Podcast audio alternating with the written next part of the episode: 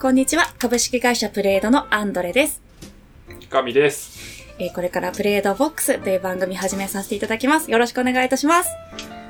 お願いします。はい。先ほどちょっとアンドレとガミっていう風に自己紹介したんですけれども、本名はアンドレ、アンドレじゃない、本名はアンドレじゃなかった。本名は安藤と、え ー池上という風に申します。プレードはですね、はいニックネーム文化がすごく根強くって、普段からこういう風に呼ばれているので、思わず本名をアンドレと言ってしまうぐらいということですね。はい。これから、ね。はい、二人のパーソナリティでお送りしようと思っています。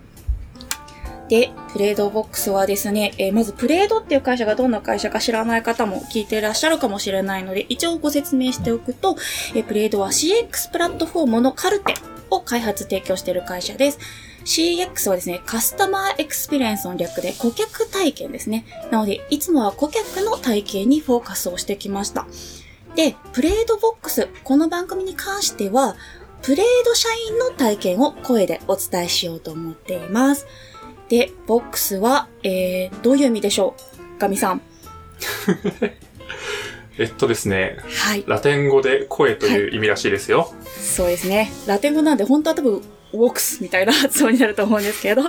えー声っていう意味があったりだとか、あと私たちやっぱり experience 体験っていうものを考えるので、ちょっとこじつけなんですけれども、VOX を Voice of Experience の略というふうに捉えて、えーこんなタイトルにしました。というわけでこれからよろしくお願いします。はい、お願いします。はい。あ、あと大事なこと言い忘れてましたね。えー今回初回の収録なので、いろいろ失敗とかもあるかもしれないんですけれども、これからも続けていきたいと思っているので、え、ツイッターのハッシュタグで、え感想を今後話してほしいテーマを募集しようと思っています。お気軽にお寄せください。ハッシュタグはですね、プレイドボックス、ハッシュタグ PLAIDVOX で募集しますので、よろしくお願いいたします。ということで、今日のテーマはですね、はい、えープレード社員の体験の中でも、えープレードで働く体験っていうのを話そうかなと思っています。で、私たちだけじゃなくって、今日は、えープレードのアクセラレーターチームの Talent Experience、いわゆる、えー HR を担当している伊原に話してもらおうと思っています。えー伊原にもニックネームはもちろんありまして、普段はラッチって呼ばれてます。よろしくお願いします。よろしくお願いします。はい。えーあ、の、改めまして、はい。はい、ラッチです。はい。はい。えー、まあ、もともとね、プレード独自の取り組みとか施策がある中で、まあ、今全員自宅勤務って原則になってるんですけれども、まあ、こんな今で変わらず続けられていることとか、何が変わったとか、社員の体験をどう考えたかみたいなところを話してもらおうかなっていうふうに考えてます。じゃあ、ラッチさんからあれですかね、軽く自己紹介と、まあ、元々の取り組みみたいなところを話してもらえればなっていうふうに思います。よろしくお願いします。はい。よろしくお願いします。改めまして、えー、伊原こと、ラッチ。ラッチこと伊原です。はい。はい。で、えーっと、私は、えっと、去年の10月から、えー、プレイドにジョインをしてまして、まあ、ちょうど半年ぐらい、えっと、経ってるっていう感じなんですけど、まあ、さっき紹介してもらった通り、えー、社内で言うとアクセラレーターチームというところにいます。で、その中で、えー、まあ、世の中だと HR って言われてる、えー、まあ、いわゆる人事みたいな仕事なんですけど、えっと、社内だと Talent Experienceということで、えっと、働く人の体験をどう考えていくか、まあ、そういう環境を作っていくみたいなことをやっていく仕事を、えー担当しています。で、アクセラレーターチームってなんでそういう呼ばれ方をしているかっていうところなんですけど、あの、まあ、名前の通り、あの、事業をアクセラレートしていくっていうようなところが、えー、まあ、役割としてはあって、まあ、どうやって事業を加速させていくかっていうことを、まあ、世の中でいうバックオフィスあの、コーポレートみたいなチームなんですけど、そういう立場からやっていくというところを目指しているようなチーム。だから、アクセラレーターっていうふうに呼ばれています。はい。で、えっと、プレイドは、まあ、あの、まあ、どこから話したらいいかなんですけど、まあ、もともと社名の由来が、あの、プレイとエイドが混ざり合ってプレイドっていう社名になっていて、あの、まあ、働くっていうよりも、まあ遊ぶように楽しみながら活動する。まあそういう楽しく働くみたいなことを支えるっていうエイド。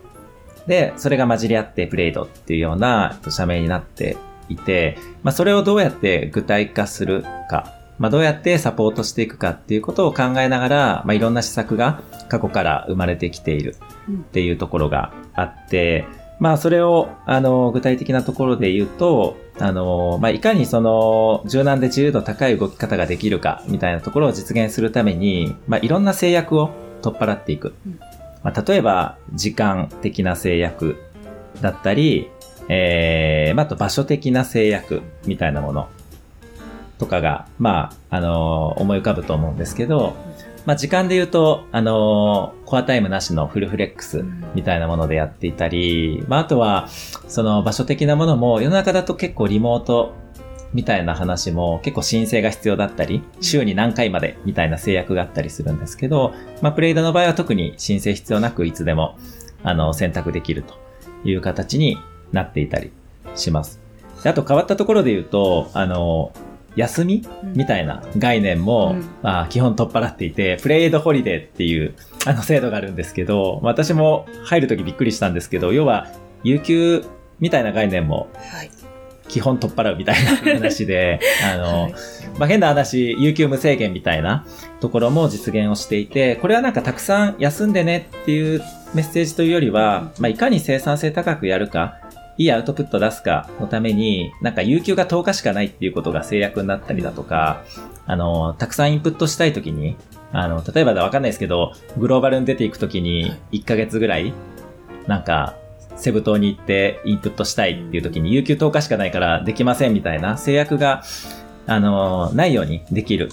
ような形で、えー、取り入れた制度になっているので、まあ、すべてはさあの、最初に伝えた通り、いかにプレイすることを楽しむか、で、それを援助できるか、あの、みたいな概念で設計されているうん。ようなものがあるかなと思っています。そうですね。僕もなんか面談とかでそういう話をするとすごい驚かれますね。はいなんか無限に、無限に休んでいいんですかみたいな。あんまり言葉、言葉だけ捉えるとなんかぬるい会社なのかなって思われがちですけど、もうちょっとなんか背景とかを説明して、ちゃんとなんか、それぞれが採算性を上げるために自分で働き方を決めていいんですよみたいな話をすると、うんすごいうん。納得はされるんですけど、とはいはえい、珍しい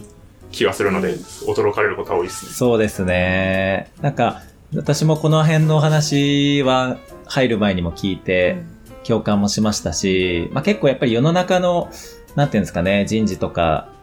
で、やっぱり法律の制約が非常にあるので、あの、どうしてもこう管理するとか、あの、ルールの中で、で縛るみたいなことをやりがちなんですけど、まあ、プレードの場合は極力それをなくして、あの、いかにみんなが、あの、本質的なことに向き合えるか、みたいなことを大事にしようとしているところが、あの、特徴なのかな、というふうにうん思ってます。はい。で、なんかそれを、だけど、一方で、なんかそれをやりすぎると、なんかフリーライダー的に、うん。なんか、だったら何回でも休んで、うん。あの、いまあ、管理もされないし、いいかっていう思想になる人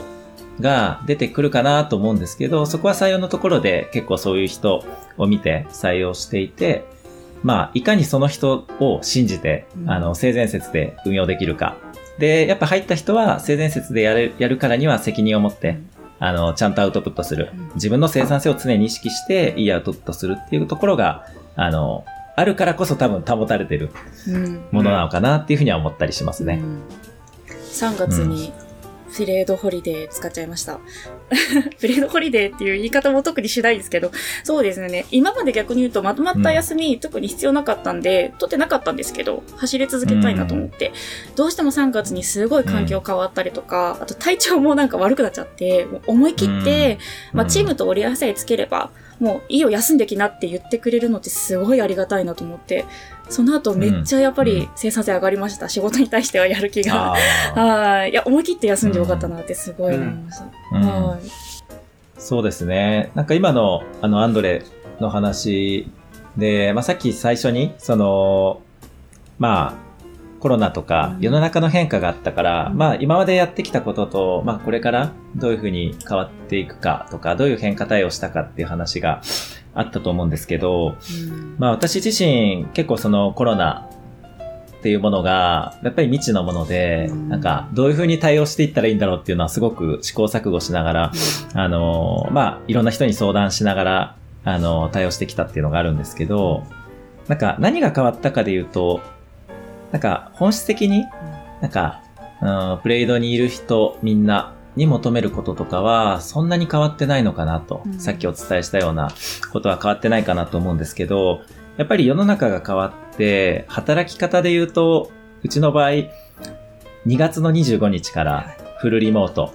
に入っていて、まあ、2ヶ月過ぎて、まあ3ヶ月目に入ってるっていう状況で、まあやっぱりそこの変化はみんな未知。うんあの、リモートが自由に、あの、できたからといって、全員がオフィスに行かないみたいなのが、まさかこんなに長く続くとはっていうはい。感じでし でしたよね。そう。当初はそのぐらいの気持ちでしたね。そうですよね。だから、まあ、かつこれから先も、あの、全員が毎日オフィスに行くっていうことになるのかどうかもわからないっていう状況うんだったので、まあ、いかにその中で、まあ、さっきのそのプレイをエイドしていくかみたいなことで、あの、一人一人の体験をどうしていくのがいいのかみたいなことは結構、うん、悩みながら、こう、進んできた感はありますね。うん。なんか、具体的にやったことで言うと、例えば、通勤っていう概念がなくなるから、あの、つ通勤定期代ってうんどうしたらいいんだろうみたいなことがあって、これはまあスラ、スラックで、み、あの、社内にもちょっとアイディア募集みたいなやりましたけど、はい。その、なんか、だけどそこのコストってまあ、なんか世の中の会社で言うとカカットする。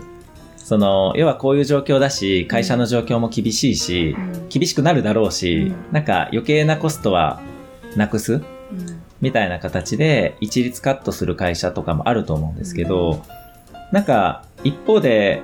うん、みみんなそれぞれ事情があって負担がかかっていたりだとか、家でリモートをする環境が整ってる人とそうじゃない人みたいなのがやっぱりあるはずで、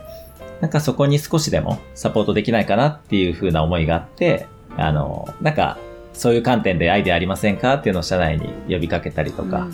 まあ、結果的にリモートサポートアロワンスっていう名前に変わって、あの、一人当たり1万円を補助しているっていう形の制度に変わったんですけど、なんかそういう対応を臨機応変にしていくみたいなところは常に意識をしてやっていた感じがありますね。うんはいこれもありがたくお世話になってます。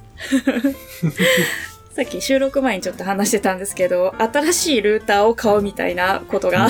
はい。なんていうんですかね。うんあんまり自分の負担に思わずにできるっていうのはすごいありがたかったです。そうですね。で、あ、そうだ、最初に、あの、元々ある制度とか仕組みの中で伝えきれてなかったところで言うと、プレイエイドアラワンスっていう、あの、ものもあって、まあ、それは、あの、さっき伝え忘れてしまったんですけど、まあ、一人一人の生産性とか、まあ、あとコミュニケーションを活性化するみたいなものに関連して発生する費用みたいなもので、まあこれって会社の業務で必要なものなのとか、あの、これ個人的な理由なんじゃないのとか、ちょっと曖昧な費用を、あの、まあ少しバッファーを加えてみんなに一律に支給することで、あの、まあそういう迷いなく、あの、生産性上げていけるようなことをしようっていうことで、えー生まれた、あの、仕組みとして、もともとプレイドアラウンスっていうのがあって、まあ、そこに加えて、このフルリモートでさらに大変だから、あの、環境を作っていってほしいっていうことで、あの、リモートサポートアラウンスが追加されたっていううん。感じになってますね。なので、みんなにとっては、まあ、月々そういうサポートがあることで、まあ、いろんなトライができる、みたいな。うんあの、それは、なんかね、会社から一律高速のルーター入れてくれって支給されるよりも、あの、ある意味ね、ありがた迷惑になってしまうこととかってああると思うんですよね。いや、持ってるわとか、なんか、そうはい。そう。なんでそういうことじゃなくて、あの、事情に応じて対応できるように、えー工夫をしてやっていったりしてますね。はい。あとは、そうですね。なんか、例えば、勤怠管理みたいな切り口で言っても、まあ、もともと、あの、プレイドは、あの、先ほどからお伝えしている通り、まあ、いかにその本質的なことに向き合うか、で、生産性高くやるかっていうことに、どれだけみんながフォーカスできるかっていうところで考えているので、まあ、時間的制約も取っ払うってさっき言ったんで、なんか、うん。あの、時間を管理することとちょっと相反するところがあって、難しいところはあるんですけど、あの、かつ、まあ、労基法の中で、ちゃんと時間管理はするっていう、あの、制約もある中で、あの、どうやってやるかっていうところを、あの、考えてきていて、で、まあ、あの、当時、何年前ぐらいだろう ?1 年前ぐらいですかね。あの、今の CTO の、あの、ま、マッキーノさんっていう人が、えっと、ママッキーあだ名が普段マッキーって呼んでるから、はい。はい、マッキーですね。マッキーが、まあその、いかに時間を気にせずに業務できるか、だけど勤怠は取るみたいなものを、あの、どうやってやるかっていうのを考えて、勤怠ツールを導入するっていうことではなくて、まあ自前で、あの、ファンガスっていう、あの、ツールを作ったみたいなところがあって、まあオフィスに入って仕事する中では、基本的にはオフィスの Wi-Fi と繋がってて、あの、勝手に Google カレンダーに記録されるみたいなはいものがあったと。だけど、リモートになると、それが、あの、つかなくて、結局みんなが毎日手入力で、あの、Google カレンダーに入れなくな、入れなきゃいけなくなっちゃうので、まあ、そこなんとかできないかっていうことで、まあ、リモート版のファンガスみたいな形で、あの、仕組みを、あの、アップデートしたみたいなこともやりました。まあ、それによって、なんか毎日手で入れなくていいみたいなことは、あの、出てきたかなというふうに思ってますね。はい。うん。余談かもしれないんですけど、これ、勤怠入力されるときに、タイトルがプレイってなるのすごい好きです。ああ、うん確かに。そうですね。プレイって入れる。ワーク、ワークとかじゃないですね。はい。そうなんですよ。うん。すごい、わかりますね、それも。うんすごいでも、いいっすよね。全体的に、その、休みを、なんか上限決めないとか、まあ、アローワンスもそうだし、このファンガス、こう、勤怠の自動記録もそうですけど、うん。特にその仕事の価値を生む部分にあんまり関係ないところ、例えばこれって経費なのかな、どうなのかなとかう、ん。これってなんか今働いてるんだっけ、どうなんだっけとか、なんですかね。なんかそういうこと、休みってどれぐらい取っていいんだっけとか、そういうのを気にするよりも、とにかくなんか自分で価値を生む、まあ遊ぶように働くために、価値を生むために何をすればいいのかっていうことにすごいフォーカスするために余計なものをどんどんこう、切り落として考えなくてもいいうん状況にしていくっていうのは、すごい、まあこういう会社のポッドキャストで言うと、言わされてんだろうって思われるかもしれないですけど、すごい好き好きですね。いや私もです。最初聞いた時はやっぱびっくりしましたけどね、なんかうん。大大丈夫かなうんみたいな、自分が順応できるかなみたいなのがあったんですけど、いやそうですよね意外とうん全然すぐ順応したし、さっき言ったみたいに、なんかいきなりじゃあ休んじゃおうみたいなの全然思わなかったです。楽しいから、うん働いてて。うんうんうん、うん。うん。そうですね。なんで、まあそのあたりの、なんでしょう。まあ世の中の環境も、まあたまたま今コロナっていうことで変わっていってると思うんですけど、やっぱどんどん変化していくし、まあそこに、まあいい形で対応しながら、本質的なところをぶらさずに、そのプレイドとして世の中に価値を届けていくか、まあそれがよりできる状態にしていくか、みたいなことを、まあどうやったら実現できるんだみたいなことを環境面からサポートするみたいな。ところが、まあ、あの、自分含めて、まあ Talent Experience チームとか、まあアクセラレーターのチームは、まあ考え続けていかなきゃいけないのかなっていうふうには思ってますね。結構難しいなと思います。そうですよね。今なんかまとまった結果を教えていただいたからすごい綺麗に、なんて話してるけど、実際ラッチすごいな葛藤とか悩みとか抱えてたじゃないですか。うん そう、その辺のなんか本音とか悩みとかも聞かせてもらえると、多分今いろんな企業の、まうんあ同じ立場の方がすごい悩みながらいろんなこと決めてると思うんですよね。なんで、なんかそんな人たちに寄り添えるかなと思って。うん そうですね。なんか、やっぱり、うんななんていうんですかね。まあ、いろ、いろんな切り口で悩みはあったんですけど、と、まあ、例えば、その、自分の場合は、えー、まだ入って半年っていうのもあって、うーん、やっぱり、さ、先ほどお伝えした施策とか仕組みも、どちらかというと自分が入る前に、あの、作られたものうんだったんですね。だから、とその表面的な、なんていうんですかね、今あるものの表面だけを捉えて考えてしまうと、どんどんこう、会社のある意味文化、カルチャーを変えていってしまうことにもなりかねないと思ったので、まあなんか結局その背景に何があるか、どういう思いだったのか、な何を守りたくて、まあ何は変えてもいいのか、みたいなところを、こう、理解していくプロセスに、まあ、多分今もいると思っていて、なので、まあやっぱりそういう、まあカルテそのものに近いんですけど、まあ知る合わせるっていうコンセプトがカルテはい。というプロダクトにあると思うんですけど、やっぱり、その、いかにちゃんと知るかっていうところと、それに合わせて変えていくかみたいなところを、うん、意識し続けることが大事だなと思ってて、まあその知るっていうところが浅いと結構ずれた動き方になってしまって、うん。あーなんかそれって本当にいいのとか、なんかうん。ちょっとずれてないみたいなフィードバックをもらったり、みたいなこともあって、まあその辺はやっぱりその都度自分が学習しながら、あのアップデートしてるところはあるので、うん。まあそこはま悩みっていうよりは、まあ、当然の、なんですか、流れなんですけど う、んうん。やっぱり都度、あ、そうかそうかそういうことかみたいなことを思いながら動いてる、動いてきた感じはありますね。はい。なんか知るで言うと、ラッチすごいなと思ったのが、入社してすぐ、ものすごい数の社員とワンオンワン組んでましたよね。ああ、そうですね。はい。そうそう。なんか、なんていうんですかね。私の場合、まあ、あれですね。なんか二次情報はあんまり信じないっていうのがあって、基本的に一次情報が大事だなっていうのは、あの、前々からずっと実践してきたことなんで、やっぱりいろんな人がいろんなこと言うんですけど、やっぱ一人一人が何を言ってるかみたいなところは結構大事にしてて、まあ、だから入ってね、HR の人って、なんかいきなりなんかしてくるとか、なんか何するんすかみたいなもんってあると思ってて、だから自分自身はやっぱりそこにいる人たちから、なんか、まあ過去の歴史だったり、何を大事にしてるかだったり、どんな仕事があるのかだったり、まあその中で何をしていくのかみたいなのを考えないといけないと思ったんで、結構そこはこだわってやりましたし、まあその後もやっぱり定期的に直接聞くみたいなのはやるようにしてますね。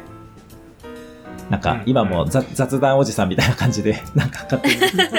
そう雑談入れてカレンダー見るとすごい入ってる。勝手にいやでも、入れてますそう。はい。僕もラッシュさん入った時 ワンオンワン組んでもらったんですけど、うんはい。すごいなんか、多分ラッシュさんが情報を集めるっていう だけじゃなくて、なんかラッシュさんがどういう人なのかっていうのもちゃんとみんなに伝わっていって、うんで、なんか、もちろん仕事だから協力するっていうのは当たり前だとは思うんですけど、なんかやりたいですとか、こういうことややろうと思うんですけどとか、なった時にすごい協力を、まあ、しやすかったり、まあ集めやすかったりにもなってたかなと思うんで、ううんんなんか新しく入った会社で、なんかいろんな人とワンワン組むっていうのはすごい、あいいなって思いましたね、うんそれを見て。うんうん。そうですね。なんか、自己開示もあるし、自己開示しないと多分他の人って開示してくれないと思うんで、やっぱり、うん。まず話してみるみたいな。で、一回話して全部分かり合うなんてないと思うんで、なんか、対話し続けるみたいなことは結構大事にしてますね。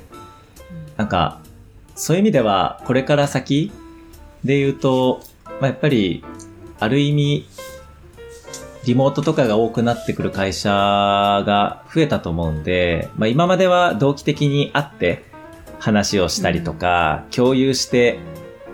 終わっていたものが、こう、難しくなってきて、まあ、その非同期的に、まあ、スラック上でコミュニケーションしたり、まあ、その、なんか、